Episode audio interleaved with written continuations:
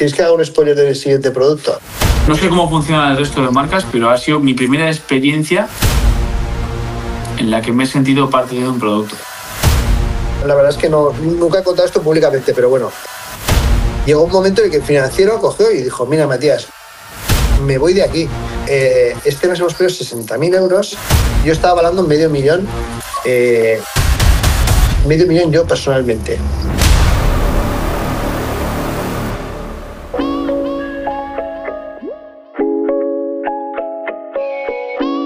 Some call it ideas. Others refer to it as values or beliefs. Most think about it as a way of life. We simply call it train cult. Tryna play me, they ain't know no better. Perp on me, you can call me Chris Webber. Brand new whip with the brand new leather. Now I make play. Buenos días chicos, Eh, estamos aquí con, con Pablo, con Alex y tenemos a dos invitados muy especiales. Tenemos aquí a los chicos de Belites, una suerte contar con, con ellos, una de las empresas más, más importantes de- del mundo de los accesorios, del crossfit y los deportes. Ellos son Mati y Andoni. Hola, ¿qué tal chicos? Muy buenas, ¿qué tal? Muy buenas. Hola chavales. Hola Alex. Muy buenas. Alex está en diferido, pero todo bien. Fue con un poco de delay. Eh, no, se te oye bien, se te oye bien, tranqui. Eh, pues nada, vamos a empezar por, por lo básico, ¿no? contarnos un poco de vosotros dos. Mati, cuéntanos. Hernández, soy fundador y ahora también CEO de, de Belites. Y, y, sinceramente, a ver si me dices hace 10 años que estoy al frente de una empresa de cines, pues eh, te diría estás más loco que unas castañuelas, ¿vale? Porque yo lo que conseguí hacer en el gimnasio cuando, cuando iba al gimnasio tradicional, eh, sería el año 2013, ya llevaba unos cuantos años, pero yo me leía los libros. Libros de que quería aprender cosas me los leía en el gimnasio, ahí en la, en la elíptica a mi nivel de fitness. Eh, y bueno, yo de formación soy ingeniero de telecomunicaciones, es lo que he hecho siempre, siempre me he especializado en temas de acústica y vibraciones y es en lo que eh, estaba trabajando. Sí que es cierto que a los 24 años dejé, dejé mi trabajo como ingeniero para dedicarme a emprender. Eh, descubrí que había ahí una carrera profesional que no conocía y, y, y de- decidí dejar el trabajo pues, para dedicarme a, a emprendimiento, sobre todo de temas normalmente innovadores que tenían que ver con la tecnología. Siempre me ha llamado mucho eso la, la atención. eh, y durante ese proceso de los 24 hasta los 30, no, 29 que empecé Belites, pues eh, la verdad es que he tenido una serie de, fracasos eh, pero en ese momento estaba en un proyecto que estaba yendo muy bien, que habíamos desarrollado una tecnología para saber por dónde se va el ruido entre, en edificios y con un software y, y- también algunos productos físicos, porque a mí lo que me ha flipado siempre es el producto. Y, y yo tenía un colega que está, para mí estaba mega amazado. Y yo le decía lo que hacía en el gimnasio y el tío decía, tío, tú tienes que hacer CrossFit, tío, CrossFit. Y de lo único que hablaba todo el puto día era de CrossFit. Y digo, joder, pues venga, mándame y tal. Dice, ¿qué tengo que hacer? Dice, 100 burpees. Digo, joder. Digo, si la, mola mogo- mogollón esto. divertidísimo. Hacía crossfit, hacía cross, crossfit del, del duro, ¿no? No me habías dicho que esto era altamente variado y tal. El primer día 100 burpees, cabrón. La verdad, qué, qué gran compañero, ¿verdad? que te trae el primer día este es el entrenamiento, joder. Qué ganas de que sigas. Además era cojonudo porque en el gimnasio me decían, tú, cerramos a las 11, eran las 8, eh, porque se pensaban que tenía prisa por hacer el, el- el esto y a la salida me decían, "Mm, te hemos visto entrenar y tal, ten cuidado porque igual te da algo, o sea, no hace falta que entrenes tan, tan te- no hace falta- tranquilo. no hace falta sudar, ¿sabes? Eh, era, era curioso porque en 2012-2013 ese era el ambiente y lo que se conocía de, de- de CrossFit. Total, con tan buena suerte que, que eh, había, estaba tirando súper bien, eh, me dediqué a buscar inversión para desarrollar producto, que siempre ha sido mi pasión, el desarrollo de productos, una tecnología guapísima además.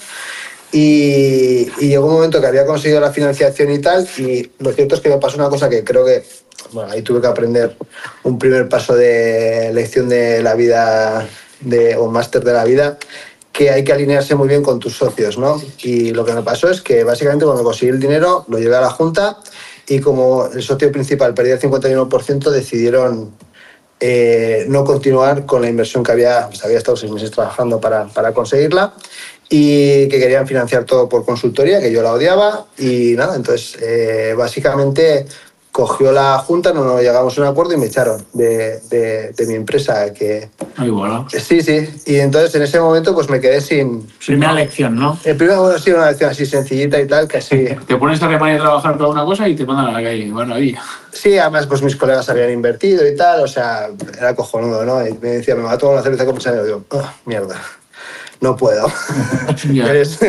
Que ahora va a estar- me estaban preguntando cómo recuperar su pasta. Ya oí mi dinero y mi dinero.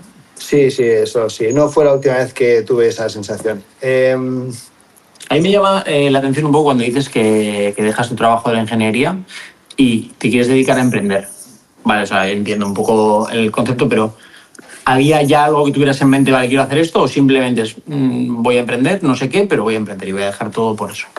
em, a ver, yo creo que tengo un perfil un poco eh, que tiendo al riesgo. Me, me- me gusta arriesgarme. Te gusta la marcha, ¿no? Me gusta la marcha. Eh, y encima cuando empiezo algo voy, voy, voy a tope. Eh, cuando estaba en ingeniería una- me pasó. Eh, de hecho, llegó el punto de, de querer emprender básicamente porque llegó un momento en el que como ingeniero era ma- entré de becario y era más friki de toda la compañía. Entonces me pasaron los proyectos más chulos. ¿Qué pasa? Que hice los proyectos más chulos en apenas tres años de, de- o sea, todo lo que soñaba que pues, se podía hacer como ingeniero lo hice en tres años. Y dije, tú, me veo dentro de diez haciendo esto y no quiero. Eh, ¿Qué voy a hacer? Me puse a estudiar másters, me saqué tres másters de ingeniería y de, pues, de energías renovables y no sé qué. Y llegó un momento que estaba en Dubái, eh, porque tenía mis- mi familia allá, me fui una noche por ahí Sí. y me encontré un libro que decía, eh, que decía retírate rico, retírate joven, que suena muy, muy así. Autoayuda, muy- Sí, muy de autoayuda y de... eh, pero había una lección muy importante dentro de todo, ¿no? Y además con los años te das, te das dando cuenta que lo de ser rico y tal es una cosa muy diferente a la que te piensas que es a los 25 años, ¿no? Los, eh, lo que sea. Eh, pero había una cosa que en mí caló un montón, que es eres dueño de tu propio destino. Y en ese momento que estaba perdido, que lo único que sabía era estudiar más sobre ingeniería, que iba a acabar, que tampoco me iba a llevar nada de eso, estaba desmotivado. Eh, leer eso, que es un libro que me leí en tres días, eh, me cambió o sea, la vida eh, totalmente. Entonces a los tres meses ya tenía súper claro que dejaba el trabajo, lo dejé para, para dedicarme a, además a temas de bolsa y tal, y también me pasó una cosa parecida, que me convertí en... Fiasco. No, Ah, eh, vale. me convertí en más friki y acabé dando clases. Tuve el mejor trabajo de mi vida, porque era tres horas a la tarde eh, enseñando a gente eh, pues, pues, pues, en tu casa Sí. y me pagaron un pastón de la hostia. Eh, eh, era cojonudo, o sea, pero, pero no me llenaba. No me llenaba porque, porque era como muy solitario y tal. Y fui descubriendo poco a poco que a mí lo que me gusta es hacer producto, nuevas tendencias, como lo después acabó siendo el CrossFit, y, y la innovación. O sea, ahí, ahí es donde durante los años, pues al final te vas encontrando también donde te encuentras cómodo y, y sin duda es, eh, digamos, en, esa- en esas tres cosas. Muy bien. Entonces ahí con 29 es cuando ya empiezas eh, la, la empresa. Y. Eh, sí. Vale. Eh, bueno, Andoni, eh, ha hecho una presentación muy potente. No sé, no sé si- Voy a intentar hacer más corto que, que Mati. Eh, en mi caso, yo soy ingeniero industrial.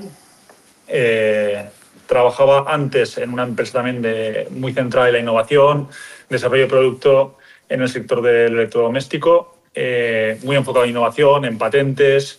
Eh, al igual que Mati, yo también tengo esa cosa de que siempre estoy pensando en ideas. Tengo una nota del, del iPhone que es como que siempre tengo ideas, las suelto ahí para, por si acaso, algún día vuelven. Y, y en una de esas, bueno, yo descubrí CrossFit en 2015, que empecé ahí en, en Keiron CrossFit en Pamplona. Y, y Mati también estaba en ese box. Yo conocía a Mati porque justamente nuestras hermanas son de la misma cuadrilla de toda la vida y sabía quién era y él quién era yo, pero no nos, no nos conocíamos. Sí, entonces, eh, bueno, pues coincidiendo en el box, al final eran los de las combas que estaban ahí montando historias y tal. Y yo, pues con eso de que siempre tengo como ideas que voy sacando en la cabeza y tal, eh, pues en una de esas me planteé en Belites y le dije a Mati, pues eh, ideas que tenía eh, que me habían venido para el mundo del CrossFit, ¿no? casi todas eh, le parecen una mierda, pero una, de ellas- una- una de ellas le, le- le gustó mucho y, y bueno, eh, también en 2016 yo entré como socio de Verites en la primera ronda de ampliación de capital que, que se hizo. Entonces, pues bueno, al final... Eh, cuéntales con la idea, que la ha petado. Sí, bueno, la, idea- la- todo el mundo. la idea fue el- el- el- la app esta del timer, eh, que fue muy curioso porque al poco tiempo de haberlo lanzado, eh, que nos aventuramos ahí también con otro, con otro que Sergio también que trabaja en la empresa, eh, nos aventuramos a sacarla, vino la pandemia y fue durante varios días la app de deporte más descargada del mundo. Ah. ¿Qué dices? Sí, sí, sí, sí. En el ¿Qué dices? Sí, sí, durante varios días. O sea, fue, ves la gráfica y es que se salía la gráfica, ¿sabes? De todos los días, pues 20, 30 descargas a días de 100.000 descargas y cosas O así. la, gente que, la gente quería un timer para, para La entrenar. gente quería sentirse como en el box, pero en su casa, ¿no? Entonces, sí. Y además lanzamos también ahí una locura en, el, en el- la pandemia, que fue como unos home games que ya la llamamos. Se apuntó gente de Estados Unidos y ahí yo cantando unos reps, cantando unos reps desde mi casa, ahí encerrados. ¡Qué bueno! Sí, sí, fue muy, Ahora muy curioso. Hablaremos eh, ya más en plan en, en concreto de la empresa, pero entiendo que ahí el punto de, de la pandemia tuvisteis que hacer mucho cambio de lo que estabais haciendo a... Eh, sí, o sea, Entiendo que allí fue un momento en el que se empezó a vender mucho más producto para casa, sobre todo. Entonces, igual hasta os benefició en un punto. Eh, sí, em, eh, o sea, la verdad que la historia de Belites es muy... mm, em, ¿Cómo decirlo? Ha sido bastante, bueno, como dicen los, ameri- los americanos, roller, roller coaster. Eh, Sí, una montaña rusa.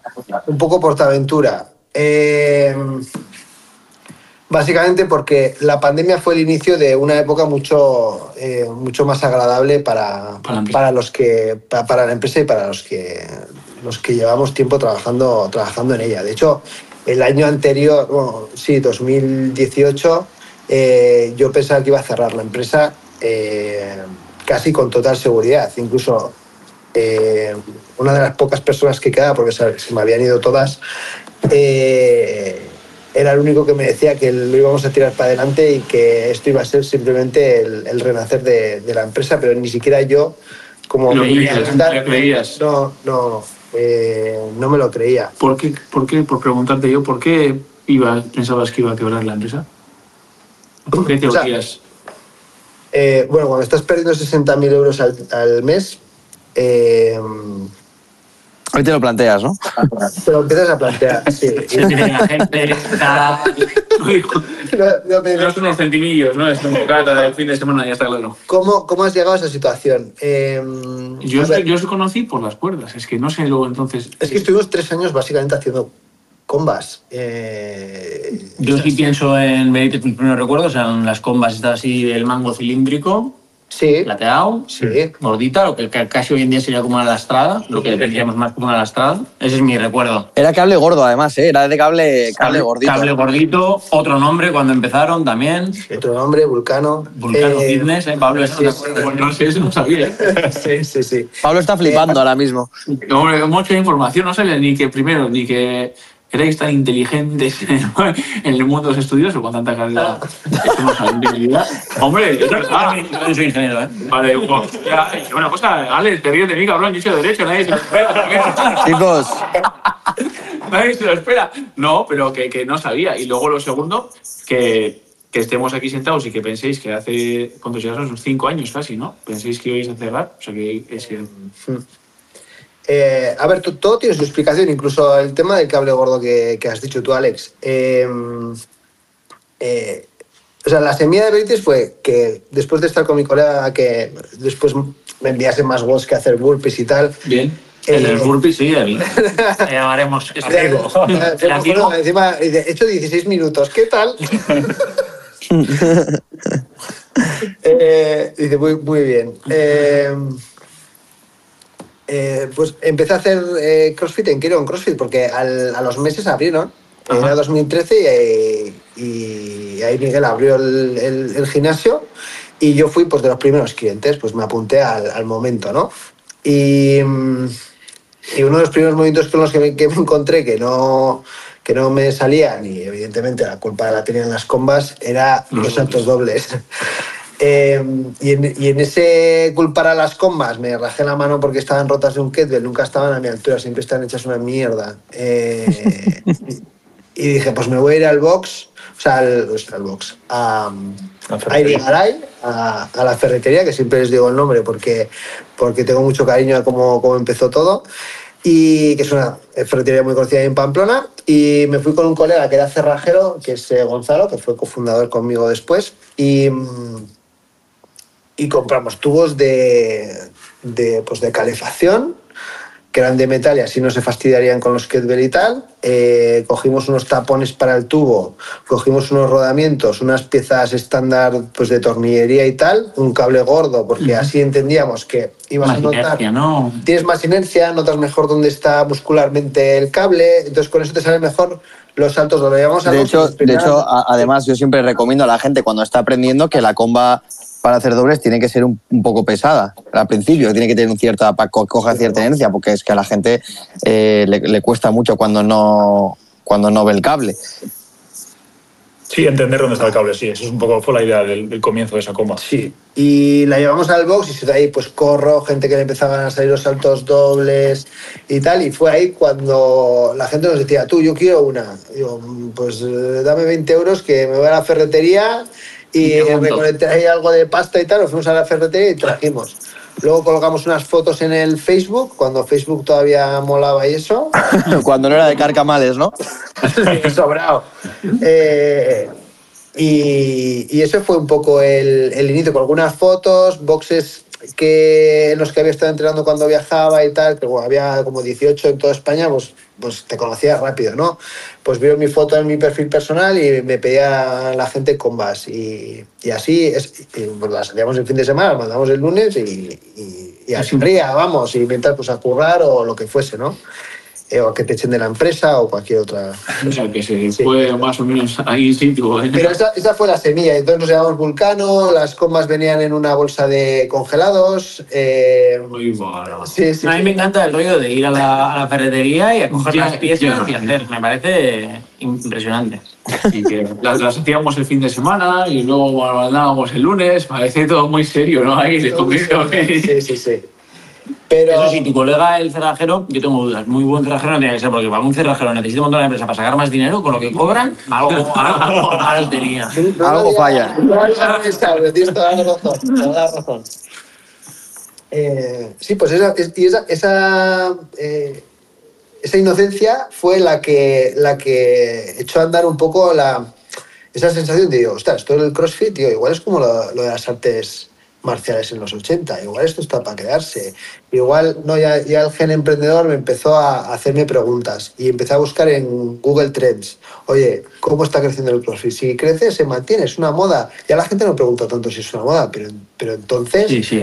esto que es como, yo qué sé, como el Pokémon Go, ¿sabes? Que todo el mundo habla un tiempo y luego... Pero cuando te pusiste a mirar esas cosas, eh, ya estabas vendiendo en el gimnasio en plan modo amigo. Yo te hago esto, tal, sacar, no sé si sacabas algo de beneficio de hacerla, nada, o sea, te la hago en modo colega, pero ya ves que que tiene una buena acogida, a la gente les gustaba las, las estos. Fue como una prueba de ¿Qué concepto. había en ese momento como cuerdas? ¿Qué se usaba? Yo no me acuerdo.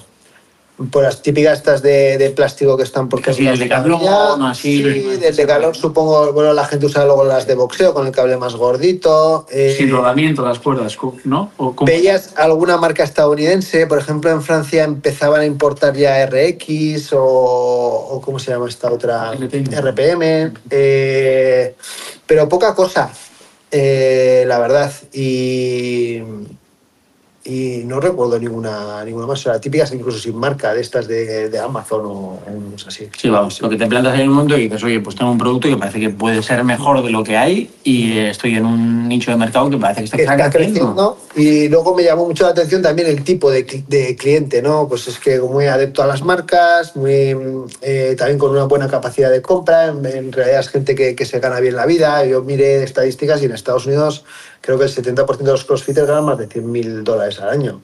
Eh, aquí en Europa es menos, ¿no? Depende de, de la zona y tal, pero está en una media de 50, 60 mil. Entonces, digamos que es un cliente que, además, con la adicción que genera este deporte, joder, pues...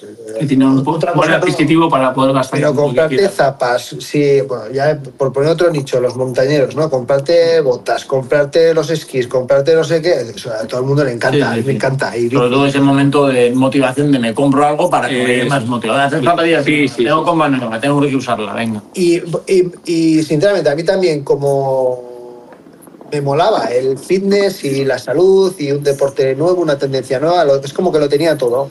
Y ahí ya, pues ya nos pusimos un poquito más, más serios y decidimos fundar la empresa el 3 de julio de 2015. Ujú, Vale.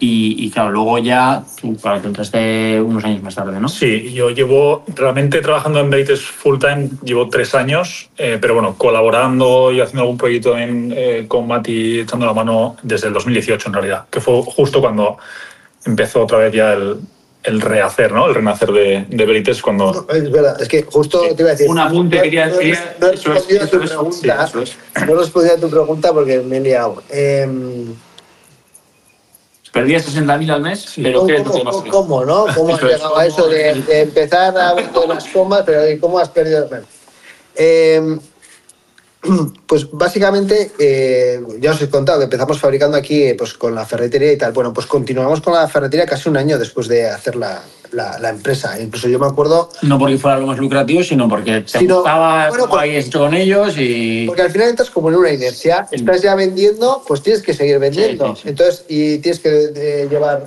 eh, resultados y tal. Entonces yo dije, bueno, pues eh, ya tenía costumbre captando capital, pues conseguir dinero. Siempre se me ha dado un poco bien conseguir apoyo bancario, conseguir también inversión. Entonces, bueno, pues utilizaba esas cosas que se me daban bien pues para apoyar el proyecto. ¿Qué pasa? Que el hecho de fabricar aquí eh, pasaba que conforme se iba haciendo el producto, el Fire 2.0 que lanzamos a los meses de ese, que fue el primer producto que realmente funcionó bien y tal, lo fabricamos también aquí, pero para hacer ese producto hacía falta 12 proveedores. Eh, para garantizar la calidad, que siempre he sido un friki de la calidad de la leche, y hacer, tuvimos que sacar la ISO 9001. Tuve que contratar a un tío de calidad de Mercedes, que había estado trabajando en Mercedes y en BMW y en otras de, de tal, para eh, llevar todos los procesos. ¿Qué pasa? Que al final me junté con una empresa que solo para hacer combas tenía que manejar un financiero, un tío de calidad, eh, tres, tres personas eh, de, de mano de obra, eh, 12 proveedores nacionales, que la única cosa buena que tenían eh, en el sentido era que, pues, que daban eh, muy buen servicio y que las condiciones de pago eran buenas.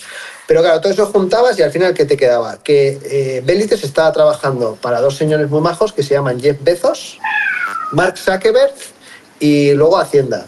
Y, y la parte que yo cre- creía que era buena de mí mismo, que era, oye, pues conseguir financiación para el proyecto y tal, lo único que hizo fue alargar un modelo de negocio que no era sostenible durante más tiempo del que debía. Entonces, pues el primer mes eran 2.000 euros, bueno, no pasa nada, consigo más inversión. El siguiente eran 10.000, bueno, no pasa nada Ya, ya. eh, ya venderemos más. Y entras en un ciclo que estás cambiando dinero, perdiendo dinero a las puertas, eh, que además la inversión y, y esto lo único que hace que es echar más leña al fuego. Sí, sí, sí. Y llegó un momento en que el financiero cogió y dijo, mira Matías, me voy de aquí. Eh, este mes hemos perdido 60.000 euros, yo estaba avalando medio millón, eh, medio millón yo personalmente, yo. Eh, llegó ese momento. Había conseguido casi otro medio millón de inversores, colegas y no sé qué. La empresa se estaba yendo a pique, o sea, a pique. Eh, Entre comillas también la estabas liando, ¿no? Porque estabas consiguiendo dinero para algo que iba a ir mal, ¿no? Porque estaba yendo mal. Sí, sí, o sea, era, de, de ir mal es que no se vendía el producto esperado o... no, Que no había margen suficiente como para solucionar Vale. todo el asunto, ¿no? no había margen, porque no, no había margen, o sea, incluso poner el producto en Amazon era perder dinero con cada uno que vendía, eh, para que os hagáis la idea. Eh, luego, además, tenía todos los recursos humanos y, además, eh, era tan jaleo fabricar las combas que no podía sacar más productos. O sea, estaba atado de pies y manos.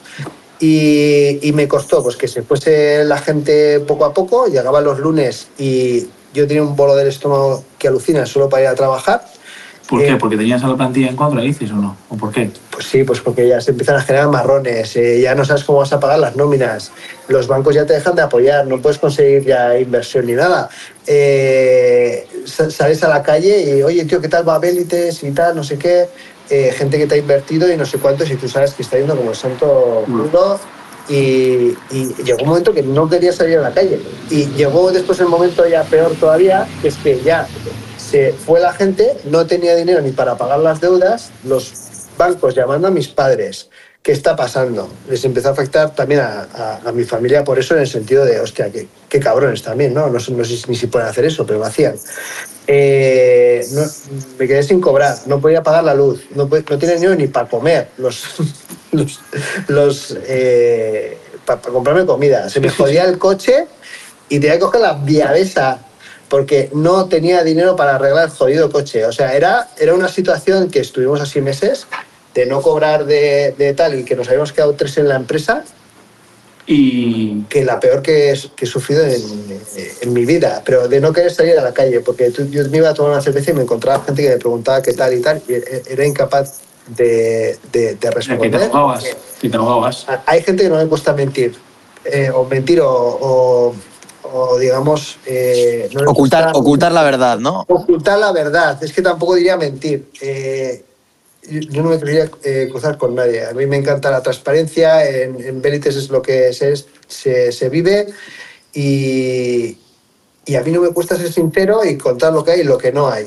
Eh, esa situación eh, era como arrancarme las entrañas. Eh, y en ese momento pero luego poco a poco se fue, se fue solucionando. Fue un cambio bastante radical. ¿Cómo, cómo se.? O sea, porque llegáis a un punto crítico, ¿no? De que creo que eran a 50 combas de, de, Sí. de quebrar. Y, y cómo le dais la vuelta? Pues eh, la, la- la verdad es que no, nunca he contado esto públicamente, pero bueno. em, No hace eh, falta que cuentes la que ¿eh? no, no, no, no, no. eh, Hola, pam. No, no, no. Eh, bueno, tuve. eh, mis padres siempre se, mi padre siempre se ha dedicado a temas de coaching y tal, y trajo un tío de Suiza que trabajaba básicamente a nivel energético con personas, ¿vale? Yo eh, creo que en ese momento, yo no sé lo que es estar en depresión ni nada, porque soy un tío bastante positivo y tal, y siempre creo que hay un futuro, pero la verdad es que en ese momento yo me imaginaba que iba a acabar debajo de un puente sin tarjetas de crédito, porque me- Todo negro, sí. mal. Eh, y me, me llamó mi madre y me dijo, oye, vente porque este tío creo que te puede echar una mano. Y en Suiza esto está mucho más, eh, Más extendido. más extendido, se trabaja en las grandes empresas y, y incluso a nivel de gobierno y tal, con tema energético de la gente. Y tuve una sesión con este tío y, y salí casi como, como con un reset, a nivel alma, a nivel energético, como quieras decirlo. Y fue ese punto en el que ya vi claramente que, que Bélites eh, era lo único eh, el- a lo que me tenía que dedicar, que realmente todo iba a ir bien, esa sensación de todo va a ir bien. Y, al día siguiente eh, de esa sesión eh, llegaron las primeras eh, combas ya hechas en Asia, eh, con sus cajas, con, sin tanto jaleo, con una calidad excelente que habíamos encontrado en los proveedores. Y a 50 comas, efectivamente, me acuerdo que era San Fermín, a 50 comas de, de cerrar el, de cerrar el negocio porque eran las últimas 50 comas que, que quedaban. Y luego ya llegó poquito a poco el diseño y desarrollo del nuevo producto, que ya tenía una patente detrás, ya nos pudimos liberar un poco de, de todo el jaleo y tal. Eh, hice un preconcurso de acreedores, renegocié todas las deudas con los bancos, renegocié todas las deudas con proveedores y, y luego llegó la pandemia, que ahí dije, ya estamos. Y la, ¿Sabes? Ya me he quemado, ya me quedo en la orina. Ir a los gimnasios, en fin. Y de repente Pero hizo bien. eh, hubo una consecuencia inesperada para todos, ¿no? Que es que los, los productos de hacer ejercicio en casa los reventaban. Fue el periodo pre-periodo 2019 cuando ya se empezaba a ver la gente correcta. Fue muy curioso esa sesión porque realmente en una hora fue eh, para mí un, un punto de inflexión en mi vida en general, en mi vida en general. Y, mm, y eso, empezó, llegó Andoni, llegó Sergio, que es el tema de, de las apps, lanzamos la app, que al principio no se descargaba un- una mierda, entonces llegó la pandemia y las apps a tope y las combas a tope. Me acuerdo que incluso salíamos en el Lola, de que no sé qué modelo usaba la comba Fire para, Pantera, eh, para tal. Y empezamos junto con eh, ya Andoni, que empezó a hacer trabajo externo de, a la empresa hasta que, que entró, pues con la Air 2.0. La diseñamos aquí con una empresa que era inversora en su momento, eh, que es Demen Design, que son diseñadores top eh, a nivel de Europa. Y, y la presentamos durante la pandemia. Eh, entonces fue el momento adecuado, lugar adecuado en Kickstarter. eh, la Comba Air, pues con sus cables, con el sistema patentado para el cambio de, de lastres y, y premio de diseño de, en Frankfurt a nivel eh, internacional de Red Dot en 2021 ya, eh, las presentamos en 2020, hizo un millón de euros en cuatro meses eh, a nivel internacional. Eh, y ese ya fue como el primer producto que tenía la parte de producto muy bien hecha, patente, todo el tema de innovación eh, y la parte de apps también, que venía con el training, con la app de, de training y tal. Y era una propuesta Y la, la aquí, pero la fabricabais también en Asia. Sí, sí, ya, ya iba todo, eh, todo en Asia. No todos los productos se hacen en Asia, ¿eh? Siempre buscamos por calidad y por eh, Sí, también por capacidad productiva. capacidad productiva. eso Eh, en España la calidad es muy buena, en Asia también la calidad es muy buena. Eh, los iPhones se hacen en, en- en China, pero la capacidad productiva a los niveles de venta que tenemos actualmente eh, en España no hay esa capacidad para que un proveedor te, te pueda fabricar. Al final allá manejan unos volúmenes que son brutales y, y nos permite, pues bueno, con un proveedor en vez de con 12 como era al principio, pues poder fabricar Una cuerda. eh, una cuerda, unas calleras y ya tener una gama de productos mucho más amplia. Y claro, yo, el pensamiento de la gente que suele ser que en Asia, en China, sí es el- la fabricación suele ser de mala calidad, pero que no es así, ¿no? O sea, ahí todas las, tienes todas las escalas que quieras de calidad, depende de lo que. Eso es, puedes, puedes encontrarte lo peor y lo mejor. O sea, eh, visto el, el iPhone que se, que se ensambla en, en China. Eh, sí, sí, pero al final nosotros tenemos un proceso eh, para, para seguir esa calidad que es la calidad de Belites. Tenemos personas que trabajan allá directamente que nos hacen todos los controles de calidad. Entonces, hasta que no sabemos que todo está perfecto, no se deja enviar a España las cosas porque probamos todo. Como vosotros ya sabéis, con las aletas a veces os mando, oye, mira, pues de esta fabricación os mando calleras, probar un par de días y me está todo bien. Realmente lo que estoy haciendo es un check, un test de antes de que salga eh, ese contenedor de, de- de Asia y que venga aquí, eh, lo que estoy haciendo es probar que todo está bien. Aunque allá tengo test que se hacen in situ, yo mando muestras y entonces luego ya se envían y cuando viene aquí vuelvo a hacer muestras aleatorias, os vuelvo a andar y entonces ya es cuando ya digo, puedo lanzarlo al mercado. Justo puedo decir que eso es lo que. No sé si se puede hablar de eso o no me das permiso. No, pero justo es lo que más me gusta a mí, desde que. eh, para mí, Andoni es mi, mi foco de, de- de qué es lo que trae, lo que deja de traer, lo que pruebo, dejo de probar. Yo me considero, Alex tendrá otras, otra- otras cosas. Yo soy un triturador de galleras, sí. Así me he considerado desde que empecé CrossFit. Creo que tampoco igual hago bien, no sé, me debería agarrar extraño o porque... Igual 100 kilos No, no, no, que soy un choricillo, ¿no? Pero, eh, la cuestión es que yo le decía, justo como anécdota, pues eh, él me dijo, eh, a Andoni, la propuesta de Benítez que nos hicieron cuando me empezaron a ayudar como atleta fue que querían que probara sus productos y que dijera a ver si me gustaba o no. Y le dije, yo voy a ser muy crítico, ¿eh? O sea, no, y la verdad que hasta ahora no he tenido muy buena experiencia porque rompía todo. O sea, rompí- que te, por una callera. Y yo, si no, que no, que he roto, he roto, he partido por la mitad hasta unas Victory Grips. O sea, eh, no, o sea, que, que tal, que, que no, que no, que prueba y que no pasa nada y tienes que decirme y tal y cual. Y mira, estas más gorditas, estas más finitas, esto no sé qué. Y, y la verdad que eso es el- el- lo que me ha hecho creer un poco. A mí es lo que me ha llevado a estar tranquilo y seguro en la marca es que justo se me escuchaba y se me y decía, oye, esta vez no se rompe. Justo y además, por ejemplo, te has alegrado porque me has visto con unas caídas que me diste, diste hace un montón de tiempo. Sí.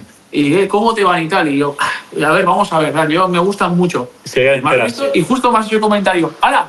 ¿Cómo te han aguantado? Y yo, sí, la verdad que vamos bien con este. Sí. Es un buen Al test. ¿no? final, a los atletas, no solo nuestra idea es de hacerle el- la sponsorización es, simplemente pues vende mi producto y ya está. Al final, para nosotros lo importante realmente es meteros dentro del proceso y, y que nos validéis en todos los pasos del desarrollo, que al final es, es lo, lo chulo, porque joder, sacar algo al mercado sin tener la seguridad de que los que más, vas- más, más vais a darle caña eh, no os va a funcionar, jo, eso es muy crítico. Yo creo que una, una de las cosas que más valoro de Belites es eso, ¿no? Uno, que, el, el- que hacéis partícipes a, a los atletas con los que colaboráis del desarrollo del propio producto, ¿no? Y que, que- que les dejáis probar y que, y que sois bastante eh, abiertos a, a recibir un feedback Sí, sí. Sobre, sobre el producto y hacer cambios en consecuencia. Yo creo que eso es súper un punto muy a favor para la Sí, yo siempre les digo, la- las cosas buenas me gustan, pero Andoni, esto es una mierda, es lo que más me gusta oír porque, porque quiero conseguir que no, que no lo digáis, ¿no? Entonces, siempre, siempre lo, lo primero que, que les digo es, es eso. Entonces, para nosotros es muy importante tenerlos en, en el equipo de desarrollo porque, como digo, es que pues, son parte del proceso de, de desarrollo. Además ilusiona, ¿eh? Como atleta. ¿eh? Sí. Sí, te hace ilusión. O sea, Claro, porque como tú- igual solo estáis pensando en eso, es- va, va a decir Alex lo mismo, yo creo. Es que tú estás pensando que, que me estás dejando algo para que lo, para que lo testee y a mí me hace ilusión que me digas, eh, venga, Pablo, coge esta caída y a ver si realmente es buena o no, o tal. Sí. O sea, te mete mucho, mucho, mucho en el Sí, proyecto. sobre todo porque en la siguiente iteración ves que lo que me has dicho efectivamente está ahí. No, por- contigo, por ejemplo, Alex, ya sabes, con alguna cosa que estamos haciendo, eh, en las iteraciones es que cuentan. O sea, al final. Sí, hemos ido mejorando y. Claro. y tal, y, y es el propio hecho de poder decir hemos que hace que me sienta yo también partícipe del, del propio Sí. desarrollo, aunque vosotros siempre tengáis la decisión final, pues que escucháis a, nos, nos escucháis a nosotros, escucháis nuestro feedback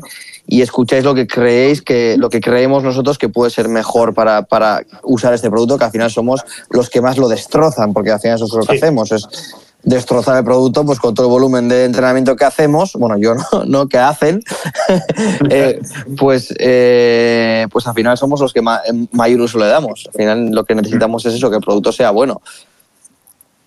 Sí, sí, sí.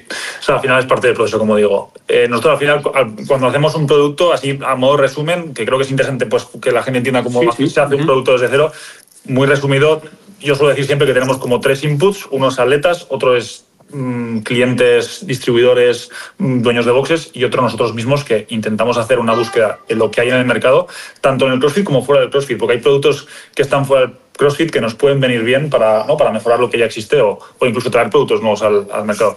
Entonces, con esas tres cosas siempre hacemos una búsqueda de patentes, porque como digo, siempre estamos enfocados en innovación e intentar patentar todo lo que hacemos, porque creemos que da mucho valor a la marca.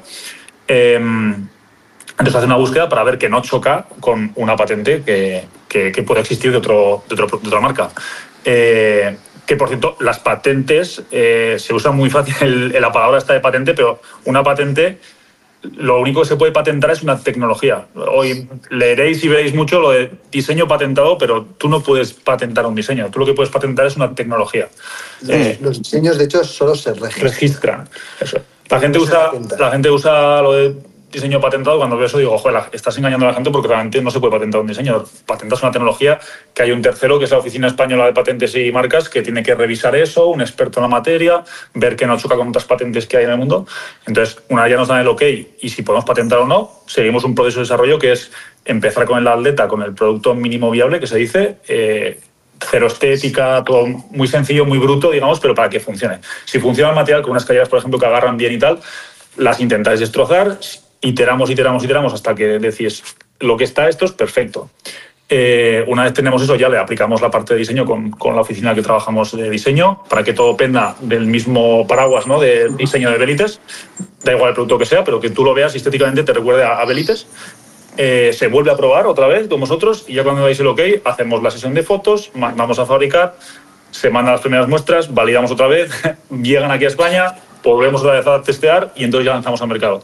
¿Y esto por qué lo hacemos? Porque hay una historia que nos pasó eh, con las calleras sin magnesio, no sé si recordáis, que nos llegó la primera tirada después de un producto que sabíamos que iba a funcionar muy bien, porque está funcionando muy bien. Eh, y estábamos con un hype súper alto de que va a ser un éxito. De hecho, estábamos hypeando a todos todo los el clientes mundo. posibles de que llegaban las calleras, de Sí. que no sé qué, de que por fin y no sé cuántos, por fin unas calleras que agarran.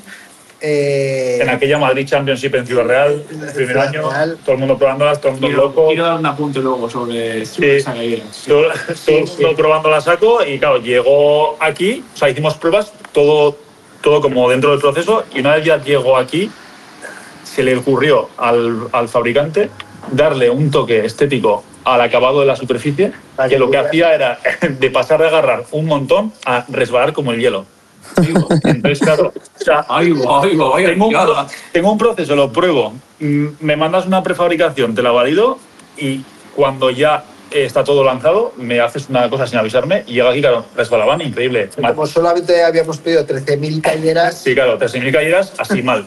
Ay. Una semana antes, no, miento, esto fue en marzo.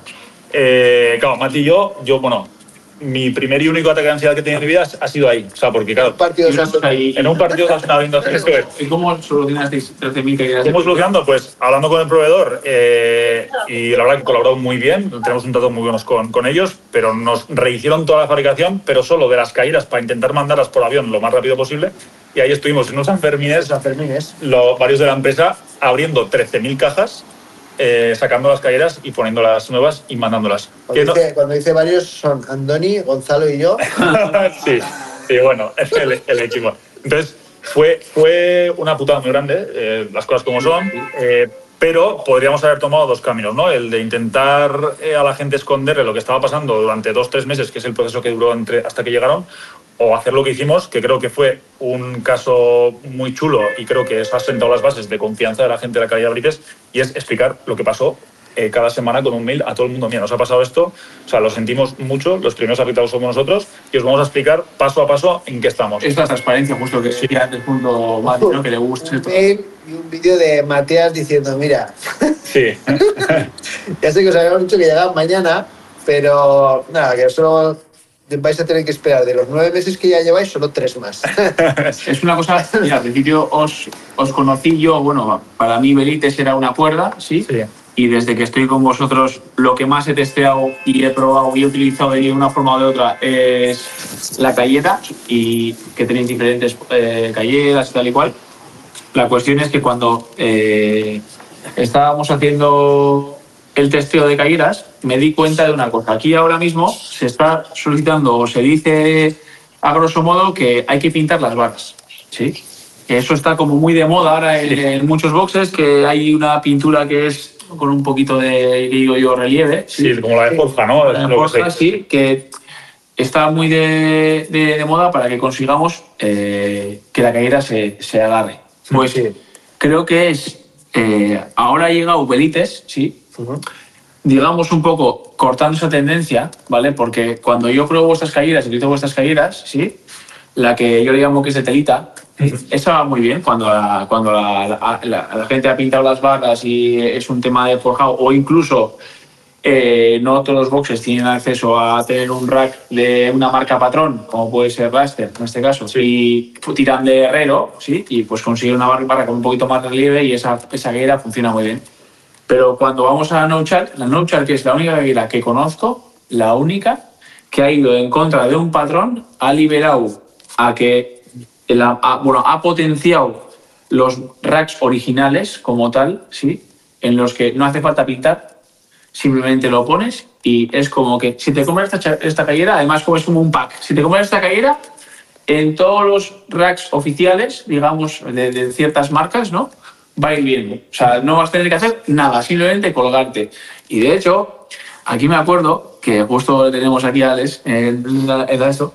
Le dije, mira, Alex, mira, mira qué caída han sacado. Y el vacile que le pegué es que yo, un tocino de casi 100 kilos, me ponía de un dedo, ¿sí? Sí. Me pegaba al, al rack y le decía, y me decía, hola, eso es mucha trampa, ¿no? O sea, eso, eso es un poco demasiado. Y, y yo ya, la verdad que no, no pensaba tanto agarre. Y eso mató un usuario y estaba todo motivado. Voy a hacer 500. O sea, pues, sí fue como ahora estamos muy metidos en eso de que hay cuando la cayera y que es lo que realmente hemos explotado un poquito, ¿no? De, de- de que nos habéis pedido mucha consulta, pues es verdad que ha salido esa cayera que yo le tengo mucho cariño porque es la que además, como dueño de Vox, Veo que es que puedo recomendar sin que yo además me tome un trabajo extra, que es que me llega un rack, lo montamos y además, venga, pinto las varas. Pues esta vez. Y además todos los días tienes que no limpiar el limpiar el magnesio, es- claro, que te ahorras de limpiar el magnesio. El otro día en un box en, en Londres me hizo mucha ilusión porque me dijeron que habían lijado varias barras para poder usarlas sin magnesio. Las habían lijado. Ya ves. En vez- de pintar justo lo al revés. al revés, sí. Joder, que es que al final pintar una barra es parchear. Joder, una marca de, de racks, coño, hace las cosas eh, bien, o sea, son expertos en, en, en el Sí, sí, en metal y, y que tengas tú que pintar es parchear. Joder, vamos a buscar la solución y vamos a sacar una caída para ese tipo de barra. También es cierto que no hay una caída que le funcione a todo el mundo igual Y eso es verdad. y en todo tipo de barras, porque hay diferentes marcas. No es lo mismo aquí en Costa, que igual se oxida un poco más en el interior. Entonces, por eso es por lo que tenemos diferentes. Necesitas unas, unas calleras en concreto Claro. para esa barra porque es muy rugosa. Muy rugosa, tal, para otros, sin embargo, vas con esas calleras a una barra más, más finita, más blanda y no te, no te agarra. Al final buscamos eh, tener una gama de producto que lo que haga es que, joder, pues eh, da igual la circunstancia que necesites, pues que tengas en Verites la, la solución, ¿no? Es un poco lo, lo que buscamos. Por eso siempre estamos dándole vueltas, eh, pues calleras, eh, combas, pues siempre tenemos eh, ideas ahí en... Ya te digo que hace ilusión. Ya Sí. te lo digo de verdad. Luego seré un cascarrabias, que si tal, que si que vaya el desastre, algo tal igual, pero la verdad que hace sentirse como un poco dentro, o sea, no un poco, hace sentirse muy dentro del Es que es parte, sí. Es que- Es que es- incluso cuando estoy con Dani y tal y me dice esto y lo otro y sí, sí, yo también siento, joder, ¿cómo te tienen en cuenta? Y sí, es verdad, te tienen mucho en cuenta y es verdad, es verdad, es verdad. Sí, no es ya- nada ya, lejano. que estamos con eso, ahora estaban ahora aquí también Calum, Yuri, bueno, está con Maribel, Dani, todos los atletas que tenéis vosotros. ¿En qué notáis que os han, aparte de lo que es el desarrollo de producto y obviamente la visualización que os dan en redes, ¿en, qué, ¿en qué notáis ese, que sea positivo, ese... O sea, primero porque no hay nadie, creo, que, que tenga un, un feeling de los movimientos del CrossFit mejor que una persona que se dedica a eso, ¿no? Entonces, eh, si lo, a- lo que siempre digo, si a, un, si a un atleta profesional le funciona bien, a un usuario estándar como puedo ser yo, pues eh, se entiende que le va a funcionar también bien, ¿no? Eh, joder, al final, pues trabajar con, gente como vosotros y con, Training Culture también, pues es una maravilla porque al final juntáis a casi los mejores, eh, casi todos los mejores atletas de, España, ¿no? Y, ya ca- cada vez más encima de fuera. Y es pues una maravilla poder, poder testear. Es que para nosotros es parte del proceso y no entendemos el desarrollo del producto sin. Es que, vaya, es que ninguna marca debería no trabajar sin el usuario final. Al final, eh, tener encima, estamos una hora. Eh, ya sabéis que me suelo venir aquí y testeamos y, y es que es parte del proceso. O sea, cada iteración que hagas, aunque sea estética, eh, hay que probarla sí o sí. Porque No tú piensas que haces una cosa para mejorar y igual estás cagándola en otra, ¿no? Entonces, No sé cómo funciona el resto de marcas, pero ha sido mi primera experiencia en la que me he sentido parte de un producto. O sea, no sé, igual Alex puede decirme, pues yo ya hice otra cosa con... No, yo creo que ha sido la primera vez que he sentido que era como, mira, ah, me toca potenciar este producto y me toca dar todas malas noticias. Y la verdad que choca mucho porque digo, ah, voy a fastidiarle un poco a Andoni y sonríe. Tú, que se pone contento. Ah, mal, ¿eh? Va, perfecto, claro, es- o sea, es, es muy, es muy curioso. Es como que quieres que le diga cosas malas y, no sé, es... Hay, hay una. eh, hay una definición que es intrínseca de la innovación, que es que es jodida. Es que es jodida. Entonces, cuando la gente te pone eh, los problemas y los que tienen una sensibilidad mayor a los problemas, al final sois los que unos segundos os puede cambiar el resultado de una posición, de un premio, de un lo que sea, eh, sois los que más interés tiene en encontrar esos problemas porque tiene una repercusión inmediata sobre vuestros resultados. Eh, con lo cual, eh, una empresa que tiene tres promesas, que es innovación, calidad y servicio. Eh, y el servicio está al final, porque si falla la calidad, ya lo hemos visto, el servicio hace que, que- que todo tenga un paraguas eh, pues muy bueno, ¿no? Pero la parte de innovación es a base de pasarla mal. Llevamos... Bueno, ¿Queréis que haga un spoiler del siguiente producto? Sí, claro. Es de- a ver, el producto que más se busca en Veritas son las rodilleras. Ah, muy bueno. Eh, todo Cristo nos pregunta, ¿todo el mundo tiene Uh, rodilleras? vaya, vaya spoiler, ¿no? Qué bueno. Sí, me eh, encantaría. eh, Un collarín también, a veces me viene bien para esta música. soy la única marca que no tiene Cinturón, cinturón alto. Sí. No, un cinturón faja de estos que te llegan hasta desde la cintura hasta debajo del hasta el sobaco, ¿sabes? Eso es.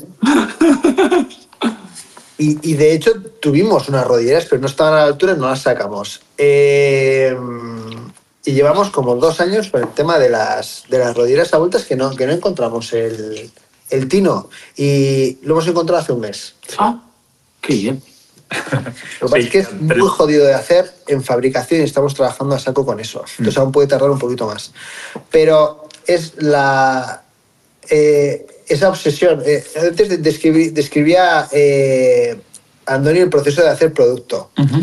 Eh, internamente decimos, es que parece que un jodido maníaco ha, ha diseñado el proceso eh, porque empiezas en un sitio. Eh, hablas con a- Pablo y dices, me cago en todo. Eh, empezar de cero. Eh, te vas, eh, terminas otra cosa y eh, hablas eh, con Alex y dices, ok, bien, me, me pone, me pone, a empezar de cero. Ya, claro. Eh, y así, pum. Eso es lo que pasa al final cuando, cuando, cuando gestionas el producto también con tantos filtros, al final dices, es Sí, que- Eso, eso, es, eso es. ¡Joder! Pones de acuerdo. Y nos cuesta, y nos cuesta, ¿eh? Al final hay productos que, que ya estáis viendo algunos que estamos desarrollando y dices, va, ya lo tenéis. La- lo que has estado, hemos estado hablando hoy. Eh, ya lo tenéis y dices, ¿y por qué no lo sacáis ya? Digo, pues dentro de seis meses. ¿Cómo seis meses? Pues Ya. porque tiene un proceso de procesos de calidad, de validar todo bien, de, o sea, al final, Claro, claro. el, la fabricación sí, sí, sí. y el transporte son seis meses. Al final todo cuesta. Y sí que es verdad que cuando salen movimientos nuevos en CrossFit, eh, pues salen marcas que sacan cosas eh, que son parches, pues como lo de pintar las barras, que al final es un parche, o cosas que se empiezan desde cero, que cuesta más tiempo, pero bueno, que... Que luego es mejor. Hay, que hay una parte muy bonita que es cuando. eh, esto nos pasó con las rodilleras, ¿verdad? Que estaba reventado un sábado y tal, y de repente me echo una siesta y me levanto y digo. Hostia, Andoni, tenemos que probar esto, tío. Y eso, cuando lo encuentras, después de estar ahí dos años que no, que no, que no se puede probar, no sé qué, esto es una castaña, esto no se puede fabricar. tengo ganas de, ya tengo ganas de verla. tío. Voy ahora. La verdad que somos muy frikis los dos. la- Nos escribimos eh, un sábado a las once y media de la noche con vídeos y Sí, ya... sí, ya os, ya os veo, ya os veo. ya os Sí, o sea, es como que no- o sea, nos da igual y yo pues entiendo, él entiende que soy así y yo entiendo que soy así y ya está. Entonces, eh, estamos siempre como así. Por eso, te despiertas una siesta y Eh, pum. Es que si arreglamos esto, y creo que se puede arreglar así, eh, vamos a hacer la rodillera más sobrada que, que- que ha salido al mercado. Esa sensación, dices, bueno, pues todos los golpes de- del pasado eran por algo, ¿sabes? Era esa sensación de decir, sí, Fíjate, por ejemplo, yo estoy enamorado del cinturón. Me sentí, es verdad. Yo pensaba que los cinturones todos partían del mismo patrón y el único cinturón diferente, entre comillas, tanto en el corte como en la forma o la- en la composición del material que está realizado, el único diferente que conozco es el vuestro. Sí. si es que a veces son detalles. Sí. Es que a veces un producto son dos Por detalles, ejemplo, que sea mucho más duro pues, en, en algún sentido, eh, luego que en, las- en los costados no me moleste, porque los- normalmente los cinturones son igual de anchos en Son todo muy rato. como acartonados, como muy Sí. duros y... Sí. No, Sí. Es, es- no sé, nos pusiste, ¿qué me critícame el cinturón, tal. Y, Sí, sí. y era, es que... Sí, ahí, ahí ya contigo es verdad, estuvimos haciendo porque empecé con Dani y luego ya estuve contigo, sí, es verdad.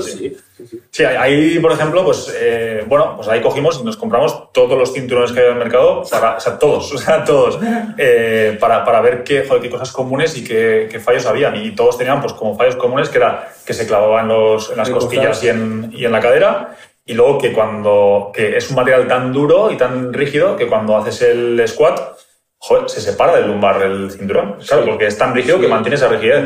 ¿Y por qué no meterle un material, no? Que sea como viscoelástico, que se adapte y es, hay un poco... Que son pequeñas cosas que realmente tú ves un cinturón Ya. de lejos y, y dices, jo, pues un cinturón más. Si lo Pero cuando lo pruebas... Si te envuelve mejor. Claro, eso es. Sí, me, me surgió la curiosidad, hablando de review y testear los, los accesorios y demás. ¿Os habéis visto luego en alguna página o canal de YouTube, así, digamos así, de algún de alguien conocido que está haciendo un review de vuestro material, compare y tal con otro? Y, en- y, en- y si lo habéis visto, ¿qué tal habéis salido parados? Y... Ah, pues ha habido de todo. Hay de todo, ¿eh? Sí, sí, sí, hay de todo. Eh, el- fue cojonudo el del otro día, que es un tío que no sé si tiene 3 millones de seguidores y tal, que se había comprado los ocho productos eh, más fundados de fitness de Kickstarter, se lo había comprado todo y lo estaba testando y llegó a la comba y intentó cortarla con unas tijeras de estas De cocina. de, de cocina. No, para cortar para su altura. Claro, el tío intentó, había frustrado y ya dijo... cortar el hambre y... Ya dijo, "Ah, esta comba Este no me gusta". Es una mierda. Dice, me he gastado dinero y esta que es de plástico, Le- cabrón. y le pasa eso. Y, y otra gente pues que tiene el muy, muy mal, muy mal review, o sea, no O sea, no, pero que te puede pasar eso en un review. Claro, es un tío que no tiene con- 3 millones de Sí, seguidores. pero y hay algunos que hacen tantas cosas y van tan rápido que dices, ah, pues nada, no puedo, ya está, y pasa. Sí. Ya sabes que hay una máxima que es que no hay publicidad mala. Ya, ¿Sabes? ya, claro, claro. Eh, Pero ese, ese me, me llamó la atención, ¿no? Que dice, Dios, qué paquete. Eh, que claro, como son reviews que hace la gente, pues eh, no puedes no tener control. Si tú no haces CrossFit, no sabes qué discusiones o no sabes. Claro. Es muy típico de, de- Sí, nicho, sí, ¿no? sí, sí. Eh, y luego otros, pues que hacen unas reviews eh, excelentes. Y luego hay cosas como que son muy personales también, ¿no? Que antes decías, a uno les va bien, a otro les va mal. Sí, o sí. pruebas en un box que está que no lleva, que es la primera vez que se usan las eh, Quadultra, las, las pruebas en la barra llena de magnesio, y pues, pues tampoco me agarran tanto, ¿no? Ya. Eso te puede pasar. Pero en general la gente se molesta en hacer una investigación del producto, de cómo usarlo, a veces nos escriben, ¿verdad? Yo en eso siempre digo, ¿eh? que me pueden hacer todo el caso que quieran, pero que tienen que sentir. O sea, aquí tienen la suerte, por ejemplo, en el box, que pueden eh, adquirir material de elites, pero yo les dejo mi material usado. O sea, venga, Claro. que ¿quieres saber qué es lo que quieres comprar? Mira, ponte esta. ¿Qué sientes? Ponte esta otra. Ah, claro, me prefiero esta otra. Ah, vale. Por ejemplo, eh, mis barras están todas pintadas, porque antes era un dilemón. Sí. Eh, y vuelvo a decirte, esa mini esa caídita que, que es casi multicolor, preciosa, así el rosa muy bonito, azul bonito, el naranja muy bonito, pero, pero eh, a mí me gusta más la otra, ¿no? Sí. Eh, acostumbrado ahora a darle no que gusta además, pues, pues eh, todo cuadra mejor, pero los de clase o lo que sea, pues no, no. Sí. Esta de telita, como también tenemos unos racks un poquito que es de herrero, tal, amplía un poco un rack original, ah, pues esta, claro, lo mejor, tal. Ah, pues ponla, cómprate la que, o sea, que realmente te estés, es muy personal al final, ¿no?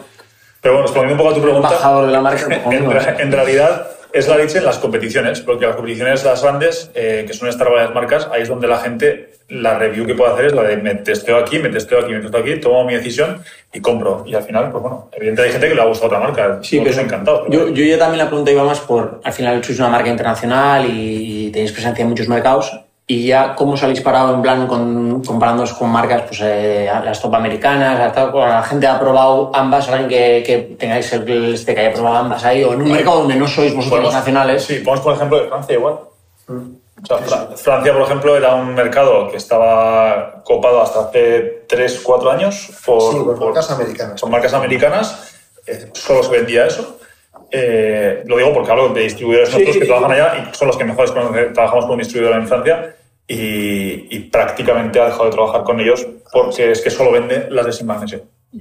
Entonces, Sí. sí, sí. O sea, eh, al final, o sea, el modelo, las marcas americanas eh, frente a los europeos tienen distintas casuísticas. Y es que ellos se dedican a un mercado de 300 millones de personas. Entonces, llegar a Europa, no solamente que tienen que tener unos precios mucho más elevados, sino que eh, es un coñazo terrible. Y a nosotros, como ya estamos acostumbrados a sufrir eh, en todos los sentidos, ¿no? porque queremos hacer los productos innovadores, eh, las hemos pasado Canutas. canutas para tirar para adelante. Entonces, eh, ahora que estamos disfrutando mucho de, de la marca y tal y de cómo nos va, pues las cosas difíciles como que nos ponen un poco y pues a un americano tener que traducir al italiano, tener que traducir al francés, tener que traducir al alemán, tener que eh, hacer todo el etiquetado para las normativas europeas que son mucho más exigentes que las eh, estadounidenses. Den por saco que estoy muy bien aquí en, en Estados Unidos, el servicio que dan pues eh, no les importa tanto porque al final para ellos el volumen es Tiene un menor. mercado más. Eh, por eso también se centra solo en un producto, pero claro, si vendes solamente un producto en tu marca, pues tienen mucho menos llegada en un mercado más pequeño. Por eso las marcas europeas sacamos más productos.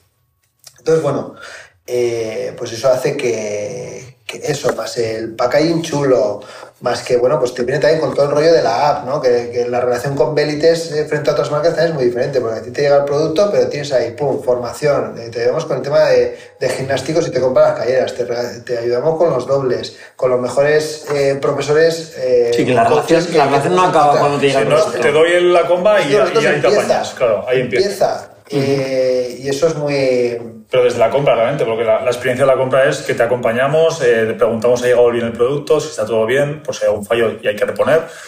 Eh, como dice Mati, el tema del packaging y luego cursos eh, y programas de la app que te hacen eh, ver cómo se usa y cómo sacar rendimiento al, Y si pasa cualquier cosa, la tienes en 24 horas cambiada con eh, buen, eh, buen servicio y tal, pues la gente al final compara muy rápido y, y hace, y hace switch por mucho que la lleve quien sea. ¿no?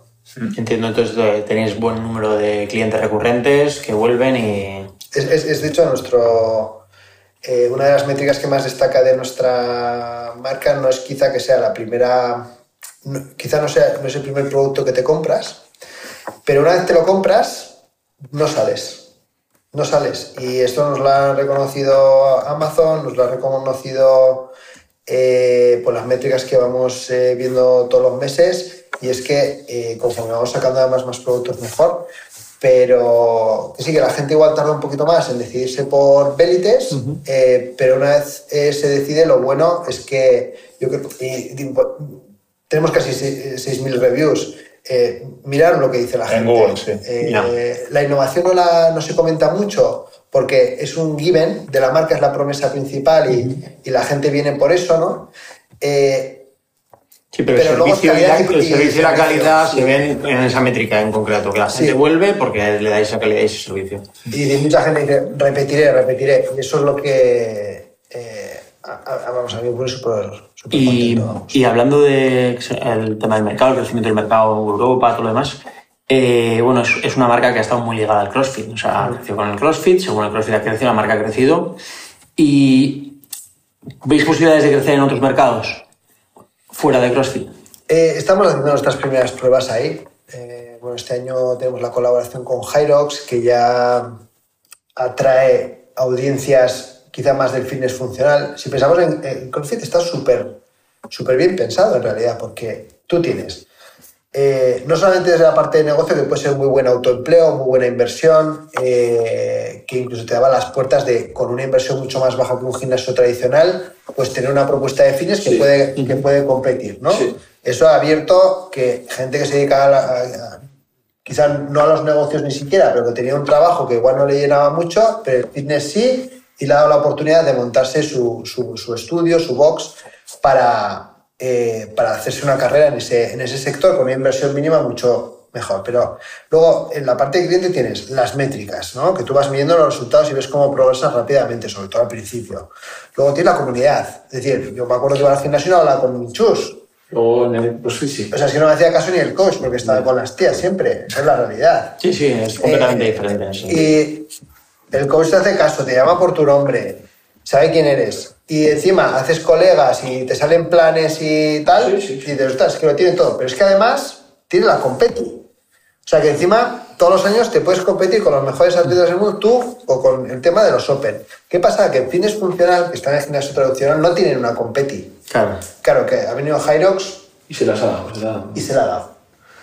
Y eso eh, yo creo que ha sido un acierto que les está haciendo crecer mucho porque toda esa gente que estaba en gimnasio tradicional y tal, que no tenía, aparte de la estética que te pueda dar Sí. eh, personal, pues no tenía algo por lo que luchar. Como yo pues pique de yo levanto no sé qué y Sí, eso es, eso es. Y de alguna manera han sido los que se han posicionado de, como la competición de referencia y les está funcionando muy, muy bien. Aparte que son los fundadores de la Ironman, son los mismos que han hecho Hyrox. ¿Y de qué manera colaboráis con, con ellos? ¿Se puede saber? o- Sí, pues está- vi yo en Valencia. Sí. Sí. Pues tenemos la comba en los calentamientos. Eh, también es un producto que se utiliza para entrenar en los entrenamientos que promulga Hyrox y tal. Luego eh, hacemos productos cobrandeados. Eh, pues estas las combas son de Hyrox y tal. Pues eh, tienen acuerdo con nosotros, con Puma y con Red Bull. que son como las tres marcas principales que, que están ahora mismo en, en Europa.